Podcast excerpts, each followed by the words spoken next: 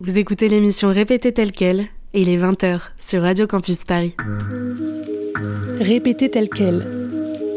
Votre émission sur les sciences de l'information et de la communication. Actualité, débat et décryptage.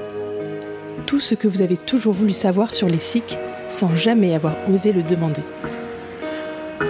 Retrouvez-nous un vendredi par mois à 20h sur Radio Campus Paris.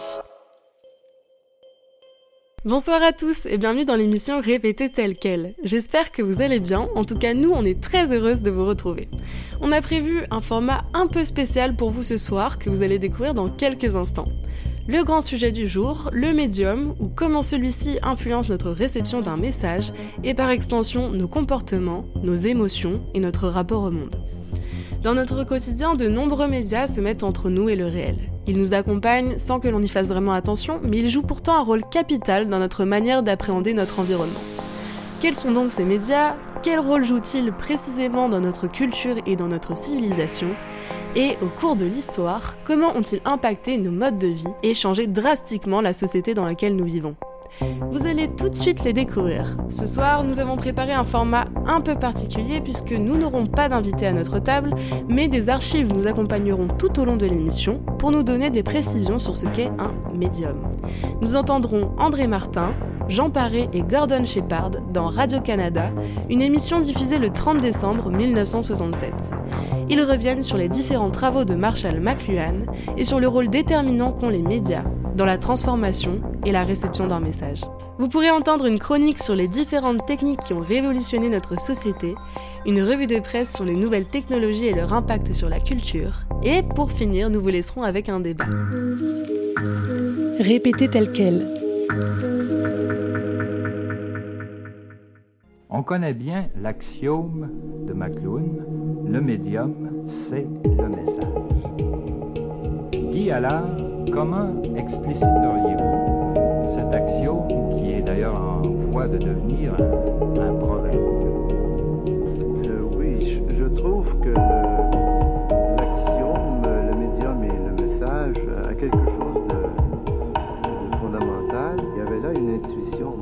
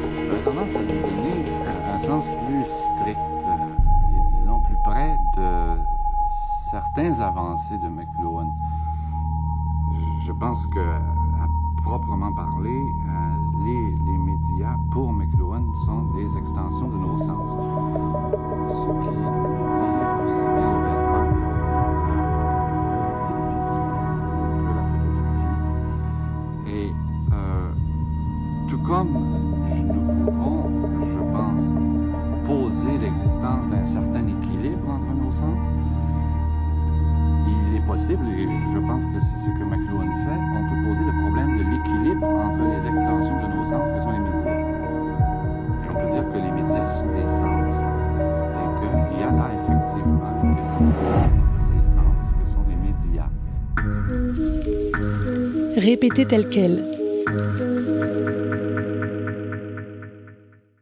Bonsoir Ilona. Notre émission porte sur l'influence du médium sur le contenu d'un message. Alors oui, le langage est un des premiers médias à transmettre du sens, Mais as-tu d'autres idées? Bien sûr Anaïs, on ne se rend pas forcément compte, mais il y a énormément de médias dans notre quotidien qui influencent profondément le sens de nos communications. Ici, quand je parle de médias, je le prends vraiment dans son sens large, c'est-à-dire tout ce qui fait lien, tout ce qui se met entre nous et la réalité.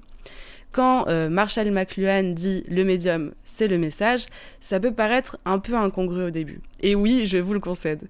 Plus concrètement, il sous-entend que ce n'est pas le contenu du message qui transforme nos sociétés, mais les moyens par lesquels le message circule. Je vais vous donner quelques exemples pour que vous puissiez y voir plus clair. Dans son livre Pour comprendre les médias publié en 1964, McLuhan nous parle de l'imprimerie. Au XVIe siècle, cette technique a été une véritable révolution pour le développement de la pensée humaniste et plus largement de l'ensemble des connaissances. C'est ce qui a permis à l'humanité de progresser de manière beaucoup plus fulgurante qu'elle ne l'avait fait auparavant, parce que le savoir a pu se véhiculer massivement dans l'espace et dans le temps. Mais l'important, ce qui a véritablement changé le devenir de l'humanité, ce n'est pas tant les textes des humanistes et l'amas de connaissances que l'on pouvait trouver dans ces livres. Ce qui a radicalement changé, c'est la possibilité de diffuser des connaissances à une échelle beaucoup plus large qu'avant. Grâce à l'invention de l'imprimerie et plus tard l'invention du livre de poche, l'accès à la culture et à la lecture est devenu possible pour de nombreuses personnes. On a un changement d'échelle, de rythme et de modèle qui va bouleverser complètement le devenir de nos sociétés et des relations humaines. Ce qui est fondamental, c'est que c'est la technique à part entière qui a changé notre monde, et non les idées qui ont circulé grâce à elle. Une autre prouesse technique qui a également changé notre rapport au monde, la révolution des transports au 19e et au 20e siècle. Le réel changement de paradigme consiste dans le fait que l'on change totalement son rapport à l'espace et sa manière de concevoir les trajets. Ce n'est pas la destination qui compte, mais le fait que l'on puisse désormais concevoir ces trajets non pas en kilomètres, mais en temps. Oui, et c'est vrai pour la technique, mais aussi pour les outils. Tu pourrais nous en parler, justement? Bah, si on étend cette technique à nos dispositifs actuels, on peut également penser par exemple au GPS, au smartphone et à toutes les nouvelles technologies du 21e siècle. À quel point, selon vous, ont-elles modifié nos habitudes et nos rapports sociaux? Il y a bien sûr les évidences, les choses auxquelles on pense naturellement, mais ça va souvent bien plus loin que ce qu'on pourrait croire. Finalement, l'histoire de l'humanité tout entière peut être mise en relation avec les progrès techniques. C'est ce qu'on appelle aujourd'hui la médiologie. Cette discipline a été fondée par le philosophe Régis Debray en 1979 pour parler du rapport qui existe entre la technique et les structures sociales, les rapports humains et plus largement l'évolution de nos sociétés. Savez-vous que l'émancipation féminine des années 1960 est en grande partie liée à l'histoire de la bicyclette? Non pas que les nombreuses luttes en faveur de l'égalité des femmes n'ont pas joué dans ce processus, bien au contraire, mais la bicyclette a favorisé le port du pantalon, qui a lui-même participé à l'émancipation féminine. Si vous avez du mal à me croire, je vous invite à aller regarder les nombreux travaux qui ont été faits dans ce domaine, qui nous permettent de comprendre à quel point l'histoire des techniques et de l'humanité sont liées. Vous pouvez, si vous le souhaitez, commencer par les cahiers de la médiologie de Régis Debray, qui sont des travaux pionniers en la matière. Merci beaucoup, Ilona, pour ta chronique. Répétez tel quel.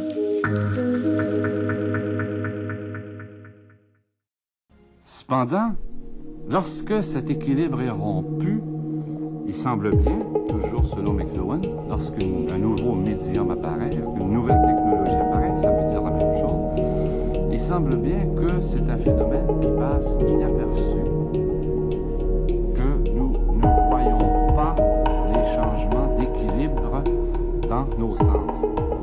Et c'est parce que nous ne les voyons pas, nous ne voyons ni leur leur puissance peut être très grande et que, selon les au fond, négativement, par défaut, que le médium est le message. Bonsoir à tous. L'influence du médium sur le message. De quoi parlons-nous exactement? Quels sont ces dispositifs qui donnent le jour à une nouvelle civilisation et à une nouvelle culture? Quels sont les enjeux et les conséquences de ces nouveaux codes qui diffèrent des codes classiques et qui influencent sur la pensée des individus, favorisent l'immédiateté de l'information et augmentent les réceptions différentes. Faire le plus de publicité en ligne, un marché à plus de 200 milliards de dollars en 2022 aux États-Unis. C'est l'un des articles parus le 14 janvier dans les Échos par Nicolas Richaud. La publicité en ligne n'a pas connu la crise sanitaire, mais a au contraire doublé son chiffre par rapport à 2019.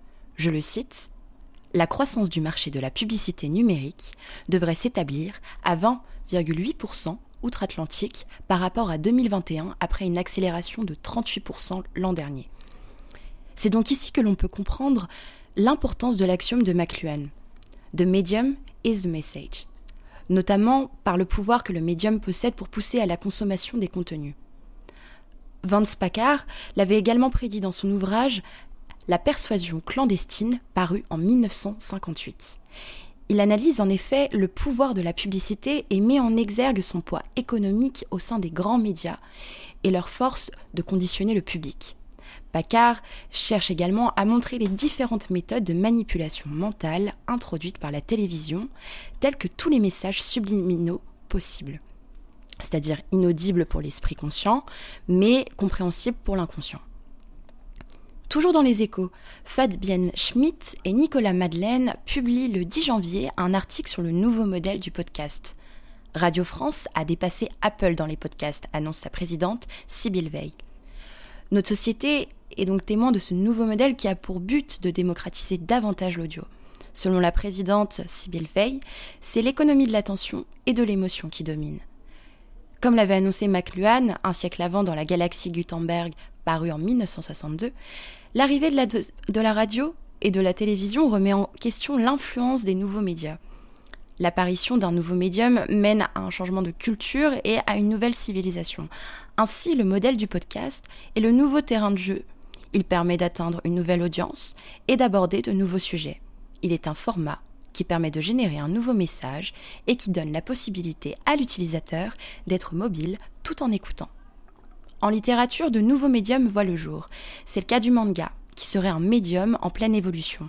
Il y a comme une véritable ambition de créer une littérature contemporaine pour les jeunes, sans s'empêcher d'aborder des thématiques et des sujets difficiles. Léviathan and Lone Wolf and Cub, manga.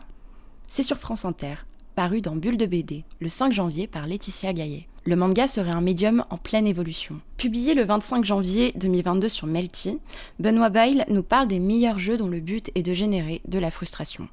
All of Game. Le médium a certes une influence sur le message, mais également sur le comportement des individus. Nous en parlions auparavant avec le manga, mais tout comme le cinéma et la musique, le jeu vidéo développe un amas de sentiments auprès des individus. Et comme le précise McLuhan, le médium est une véritable extension de nos sens. Ici donc, la frustration, selon Benoît Bail, est l'un des sentiments le plus présents au sein de ce type de médium. Le joueur devient un véritable acteur qui prend une part intégrante dans le déroulement du jeu. Voici différents exemples. Jump King, le retour au mythe de Sisyphe. Le joueur ne peut jamais mourir, à part perdre des niveaux et répéter sans arrêt les mêmes actions qu'il avait auparavant réalisées. Enfin, nous avons également Hotline Miami. Ici, le joueur peut mourir très facilement, contrairement à Jump King, ce qui l'incite à recommencer le niveau du début. Et vous l'aurez compris, chers auditeurs, il s'agit ici d'un médium qui suscite une frustration pour son aspect répétitif. Mais moi, euh, je vous écoute l'un et l'autre, et euh, j'aimerais que vous précisiez de façon très concrète, par des exemples, qu'est-ce que c'est que le médium? Vous avez parlé par exemple de télévision, de vêtements. Est-ce que ça veut dire que, que tout objet, toute réalité est, réductible à un médium? Oui, mais c'est ça le, ce qui me paraît équivoque, en tout cas, c'est que euh, lorsqu'on parle euh, des sens ou de l'équilibre des sens, euh, donc on, est, on se situe du côté de l'âme, mais du côté, si vous voulez, perceptif ou perceptuel. Donc le rapport entre les objets techniques, la radio, télévision, téléphone, téléscripteur et donc tous ces objets techniques, et le rapport qu'ils ont sur l'homme ou ses, ses sens, euh, sa perception ou les rapports qu'ils ont sur la société. Or, je suis bien d'accord pour dire que cette technologie a beaucoup euh, d'influence euh, sur l'homme, sur l'appareil sensoriel de l'homme, mais là je reviens à mon idée du début, ce qui manque à mon sens, c'est qu'il n'a pas fait véritablement l'analyse des médias en tant qu'ils sont des objets techniques.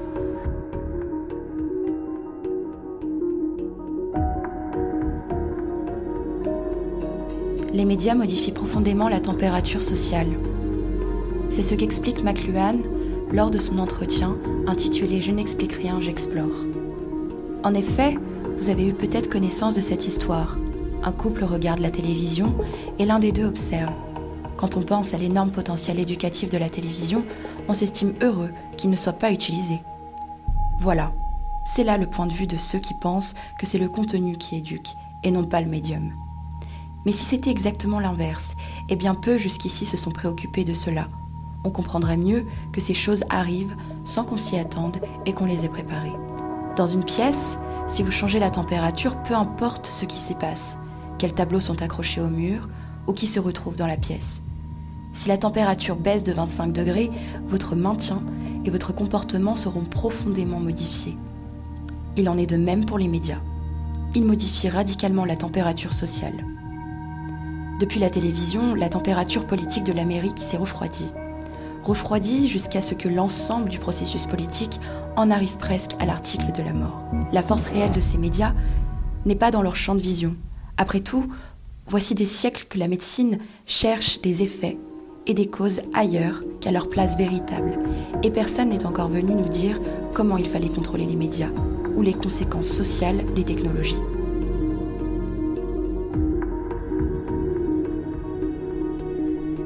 Pour le signataire, le thème médiologique est passé par quatre états successifs, les quatre étapes d'une remontée en amont. Le message, le médium, le milieu, la médiation. M de message, comme militance, messianisme, ministère. M de médium, comme mémoire, matériaux, machinerie, monument. M de milieu, comme monde, mode, macrosystème, technique. M de médiation comme mélange, malédiction ou miracle. Histoire de concept, histoire d'une vie, chacun son labyrinthe d'entrée. Ouvrez le médio de médiologie et, d'où que vous veniez, vous découvrirez une poupée russe. Du dehors vers le dedans, les médias, le médium, le médian, le média. Une lettre change, l'accent se déplace. Chaque cran s'imbrique dans le précédent la médiologie comme le final d'un travail de désemboîtement progressif. La fin idéale, inachevable, d'un labeur assez lent et méticuleux de décantation, désimbrication, désembourbement. Cycle sans fin, aux spirales toujours recommencées. Loin d'une fuite en avant, c'est comme un zoom arrière où l'on irait, à chaque pause, du conditionné vers sa condition d'existence pour gagner en intelligibilité.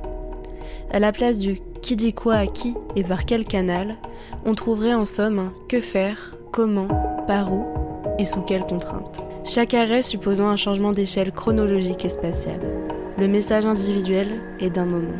Le médium utilisé est d'époque. Le milieu, continental, est une sédimentation séculaire. Et la médiation est multimillénaire, propre à l'espèce transhistorique.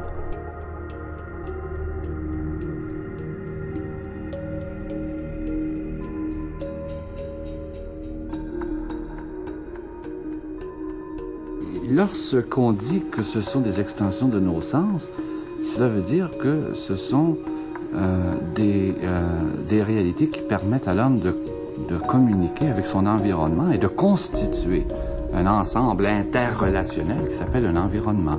Et là, au sens très propre, la télévision, selon McLuhan, est là. Ça, c'est à discuter. C'est une, une extension de notre sens du toucher.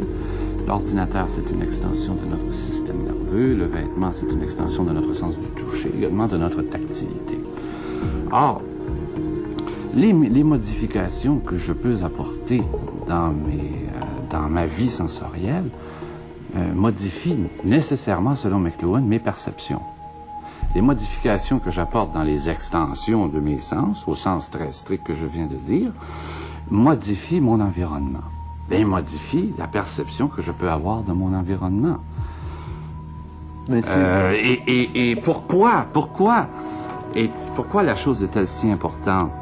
On, on, peut appeler ça technologie de la communication. Toute extension de nos sens, ça nous permet de communiquer, de recevoir des stimuli et d'agir sur l'environnement.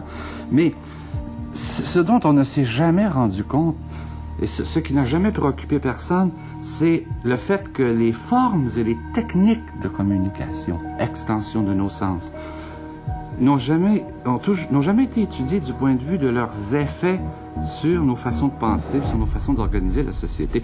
On connaît très bien ce, que sont les techniques en elles-mêmes, mais, mais d'autre part, les techniques ont toujours été prises pour acquises par l'homme.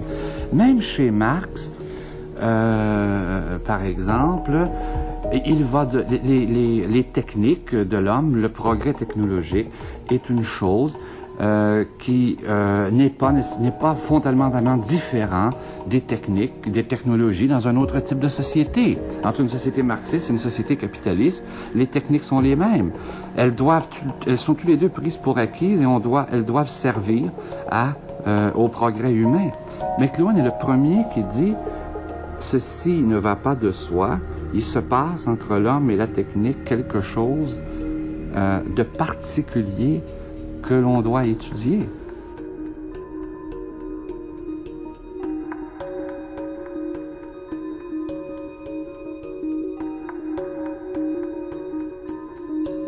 Bonsoir Anaïs, comment vas-tu ce soir? Bonsoir Ilona, très bien et toi? Et ça va très bien. Euh, J'aimerais revenir un peu avec toi sur ce qu'on a entendu ce soir. Euh, je le rappelle, notre émission porte sur le médium et sur son mhm. influence sur le message. Dis-moi, qu'est-ce que tu penses de l'interview qu'on a entendue euh, et qu'est-ce que tu as ajouté par rapport à ça? Alors euh, concernant l'interview, euh, l'interview qu'on a qu'on a entendue tout à l'heure, euh, donc qui je le rappelle est une, une interview de Radio Canada euh, où l'émission est intitulée L'histoire comme ils l'ont faite, paru le 30 décembre 1967. Euh, je trouve que André Martin a relevé euh, des points très intéressants, notamment sur les effets les effets des médias, on n'a pas souvent tendance à du médium pardon, on n'a pas tendance à, analyser les effets de ces de ces techniques, de ces de cette technologie, de la communication technologique. Euh, dont il parle. Et euh, je trouvais que c'était intéressant euh, de revenir là-dessus. Et justement, il y a une citation, qui est une citation de McLuhan. donc, je cite Ceci ne va pas de soi. Il se passe entre l'homme et la technique quelque chose de particulier que l'on doit étudier. Mm. Donc, c'est ça vraiment, c'est cette problématique-là qui est relevée dans l'interview. Je ne sais pas si c'est toi, toi que tu l'as ressenti de, de, cette manière, mais c'est vrai que c'est un point que qui se doit d'être étudié et, euh, et qui est aussi à l'origine justement de toute cette euh, civilisation et cette culture euh, qui est en perpétuel changement euh, par l'intermédiaire de, enfin, à cause de ces, de ces, de ces médias. C'est vrai, mais c'est vrai que dans, dans toute l'interview qu'on entend, on parle beaucoup de le message, c'est le médium et de l'impact de la technique. Et je trouve que le lien avec la médiologie est pas directement fait, mais euh, c'est ça en fait, la médiologie euh, s'intéresse justement au à la relation qui existe entre la culture et la technique. Et euh, c'est ça, c'est que euh, cette technique-là va avoir un réel impact sur euh, les relations de l'homme, sur la pensée, sur les pratiques humaines, et ça va drastiquement changer bah, la société, nos, manières de, communiquer. Et, je trouve justement que c'est très intéressant qu'André et Martin reviennent sur cette notion. Mm. Donc André Martin, qui je le rappelle est un cinéaste canadien. Quand tu parles de cette de cette relation entre la culture et la technique, euh, c'est vrai que c'est intéressant de revenir sur ce point. Et justement, euh, euh en fait, on va voir que l'arrivée de ces nouvelles technologies comme euh, comme la radio, la, télévision, remettent donc considérablement en question les effets de ces médias en fait sur l'homme. Et Marshall McLuhan euh, dans son ouvrage euh, La galaxie de euh, La galaxie Gutenberg, excusez-moi, paru en 1962, justement démontre que l'apparition d'un nouveau médium mène à un changement de culture et à une nouvelle civilisation. Et donc lorsqu'il dit que le message c'est le médium, il montre que dans la, dans la communication euh, l'important, c'est le médium, c'est-à-dire la forme dans laquelle le message est transmis, et plus précisément le canal, ou, euh, comme le dit André Martin, la technologie de communication, aujourd'hui, les médias.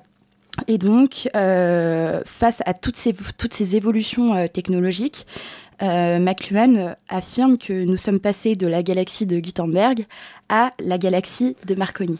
Et cette galaxie Marconi, c'est en référence justement à l'inventeur de la radio. Donc euh, voilà, c'est toute, toute, cette, euh, toute cette arrivée technologique, finalement, elle touche un plus grand nombre de personnes sans qu'ils aient à mettre en œuvre des processus complexes de décodage et de construction comme euh, l'imprimerie. On en avait parlé, tu en avais parlé justement dans ta chronique. Effectivement, bah, c'est vrai que d'ailleurs par rapport à l'imprimerie, aujourd'hui, a radicalement changé euh, le monde et euh, a permis à la pensée humaine d'évoluer, mais l'invention du livre a permis, bah, c'est ça, au langage et à la pensée de euh, s'exporter dans l'espace et dans le temps, alors qu'avant, elle était centrée autour d'un même, euh, d'un même point. L'histoire des idées est véritablement ancrée avec celle des techniques. Par rapport à ça, ça me fait penser à un ouvrage de Victor Hugo dans Notre-Dame de Paris. Au bout d'un moment, euh, il y a un personnage dans ce livre qui pointe le livre et l'Église en disant euh, ceci, donc le livre tuera cela, l'Église. Et en fait, ça c'est un moyen un peu provoquant de mettre en rapport deux choses apparemment totalement éloignées qui sont le livre et l'architecture, l'imprimerie et le protestantisme. Et le fait que Victor Hugo parle de ça dans son livre, c'était vraiment un mouvement euh, très précurseur de ce que va être la médiologie, donc euh, quand même un petit moment après, puisque la médiologie a été, je le rappelle, créée en 1960 par Régis Debray. Et en fait, ça montre bien que les médiologues s'intéressent à des effets de structuration culturelle d'une innovation technique, donc comme l'écriture, l'imprimerie, le numérique, mais aussi euh, le télégraphe, la bicyclette ou la photographie, ou en sens inverse, au soubassement technique d'une émergence sociale ou culturelle, comme euh, la science, la religion ou le mouvement d'idées. Enfin, les mouvements d'idées plutôt.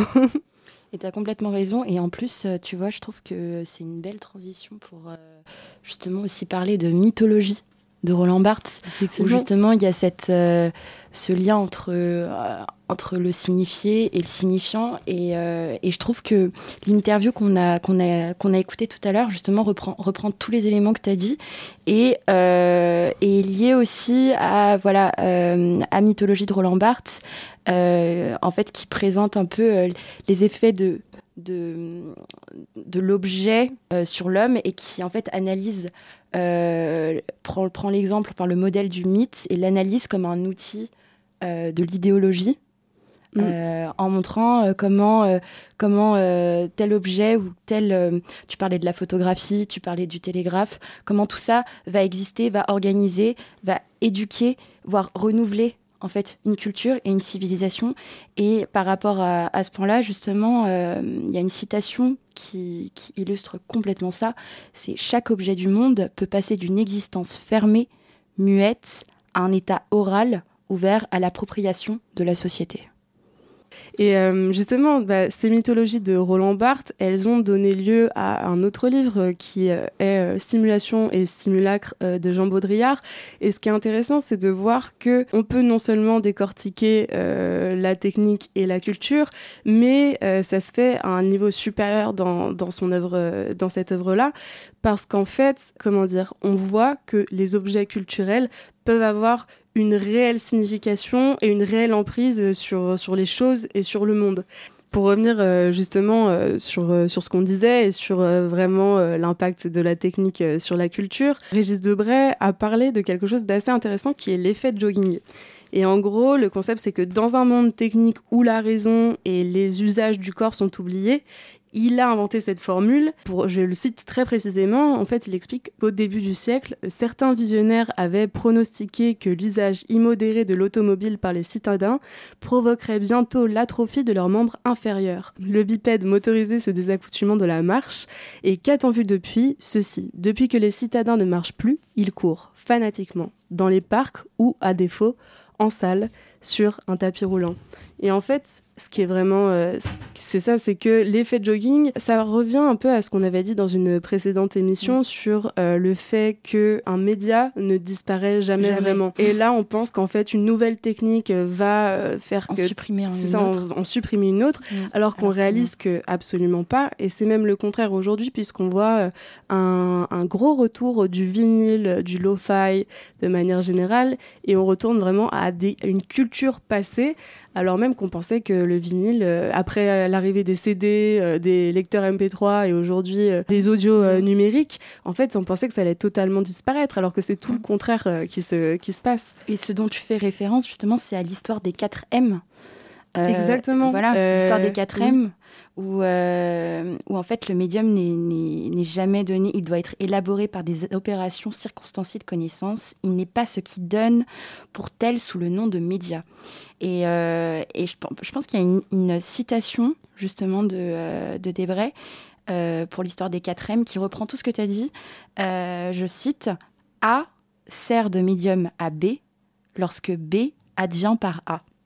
Et donc tout n'est pas possible, pratiquement pas, sans A.